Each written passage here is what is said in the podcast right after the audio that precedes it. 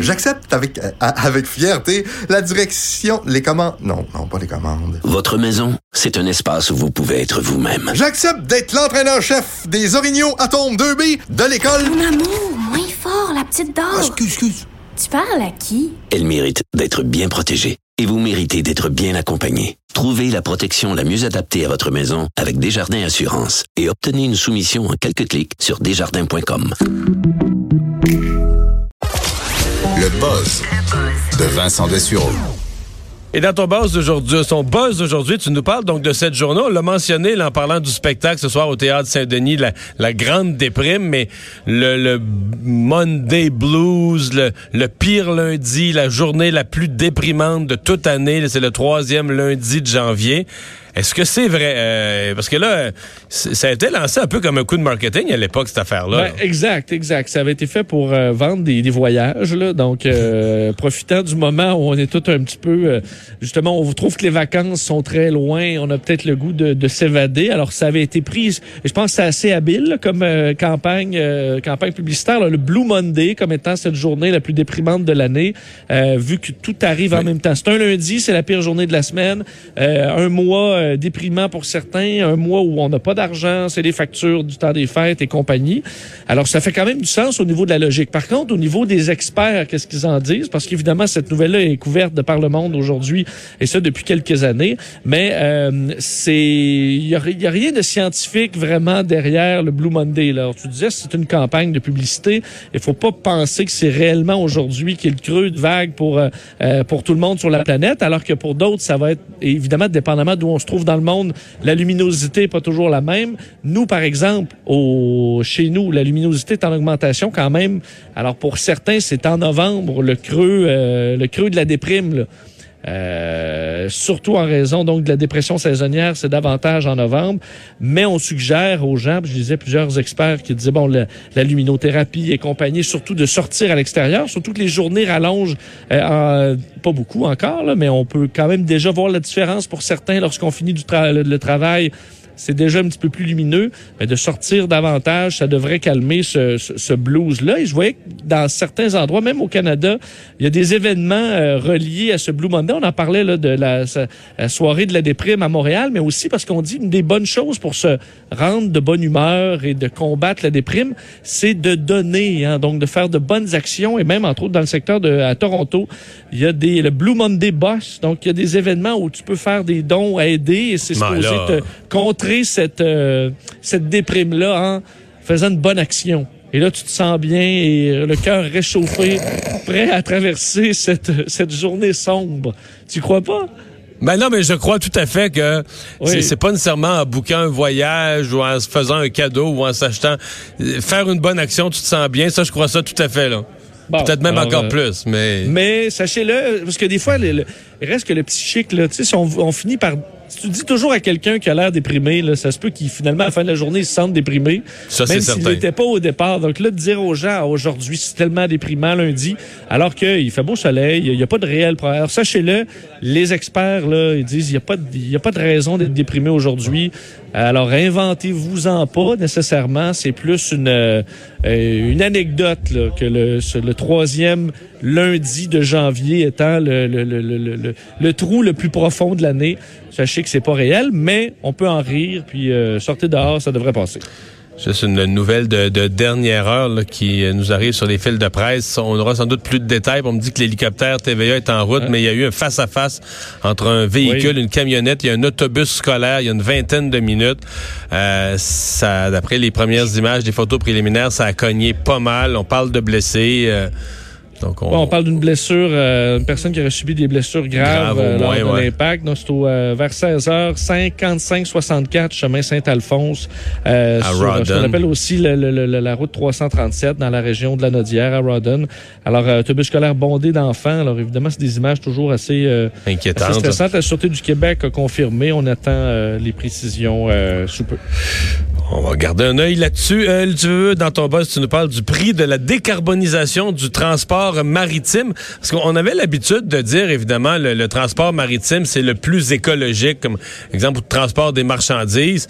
Parce qu'il y a tellement de quantité. T'sais, dans un cargo, par Oui. exemple, ben, oui, il prend beaucoup de pétrole, là, mais par rapport à un camion, je veux dire, euh, c'est ce que des, des, des boîtes de camions, c'est comme une graine là, dans un cargo. T'en rentres, tu rentres tellement de quantité de marchandises que ça demeure le plus écologique. Mais là, on commence quand même à reprocher là, son bilan écologique à, l'industrie maritime.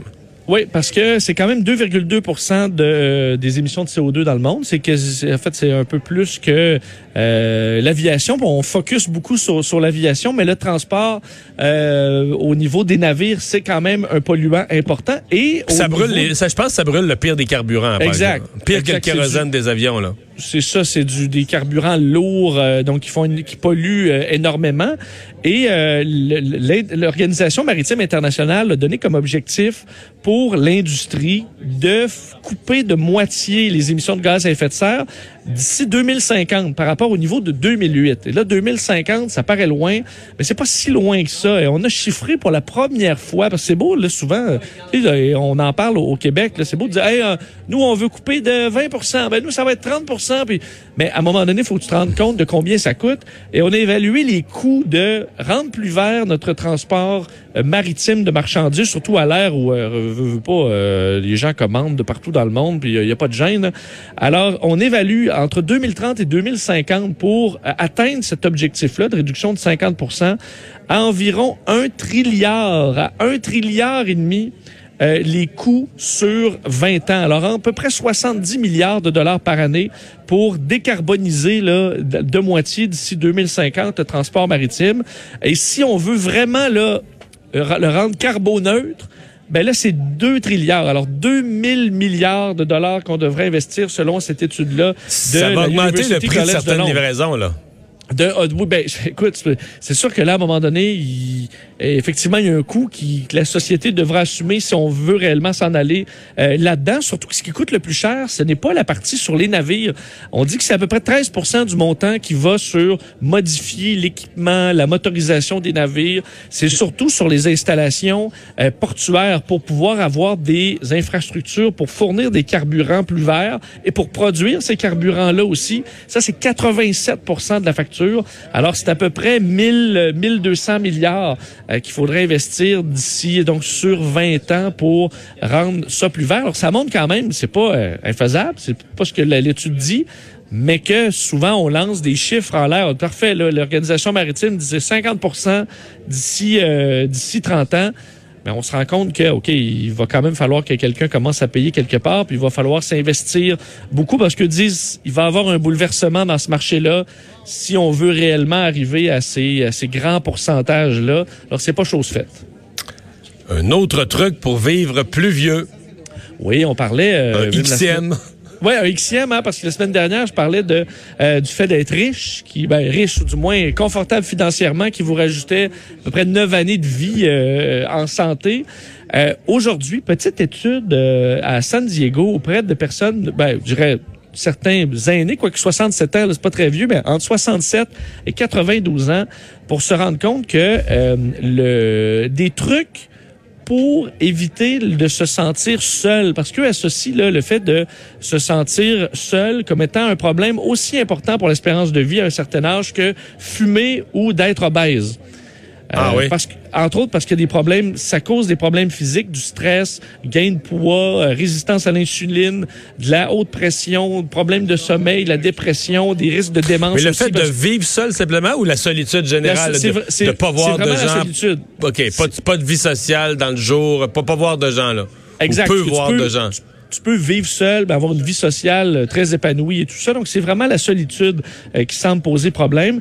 Et euh, dans cette étude-là, on donne des, des trucs, disons, de certaines de ces personnes plus âgées qui passent mieux à travers la, la, la solitude. Et la première étant d'accepter le processus de vieillissement.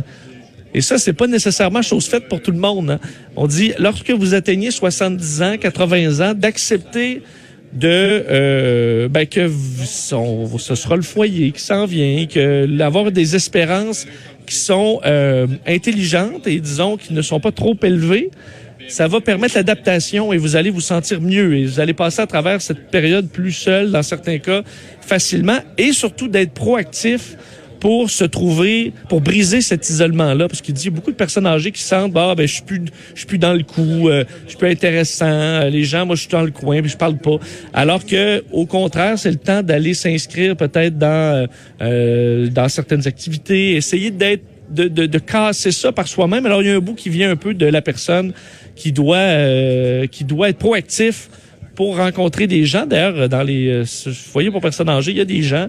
Et ceux qui vont aller parler, euh, jouer aux cartes, faire des activités, vont s'en sortir euh, bien. Et au niveau physique, il y aura des résultats euh, très probables. au niveau cognitif aussi, là, c'est Ben prouvé oui. que l'absence de, de, de dialogue, d'activité intellectuelle, de- euh, il y a un lien avec l'apparition de, de, de problèmes que ce soit euh, l'Alzheimer ou d'autres euh, d'autres euh, pertes au niveau cognitif là veut dire si si t'es seul tu parles pas t'es jamais stimulé le, danger est là. Et euh, on dit que chez les hommes, lorsqu'on demande qu'est-ce que vous blâmez pour la, la solitude, dans euh, dans une grande partie des cas, c'est la, la retraite. Donc certains disent ah, euh, dès qu'ils ont euh, pris leur retraite, se sont sentis euh, seuls, un peu, disons, n'ayant plus de valeur, alors que c'est pas nécessairement le cas et que c'est, on devrait peut-être rapidement dans la retraite se trouver d'autres activités rapidement pour pouvoir casser cette, euh, cette attitude-là, surtout chez les hommes. Du moins, c'est ce que les résultats de cette petite étude à San Diego qui pourra peut-être vous faire voir. Mais c'est surtout d'accepter le vieillissement. Ça, c'est pas toujours, euh, c'est pas toujours facile. Mais ça fait Mais là, partie c'est de. pas toujours facile c'est c'est plus que pas facile d'accepter le vieillissement là. Oui, mais écoute, faut, faut, faut travailler là-dessus. c'est facile à pas accepter en tout cas Oui, ça c'est vrai. Ça Bon. c'est vrai. merci Vincent Salut. on s'arrête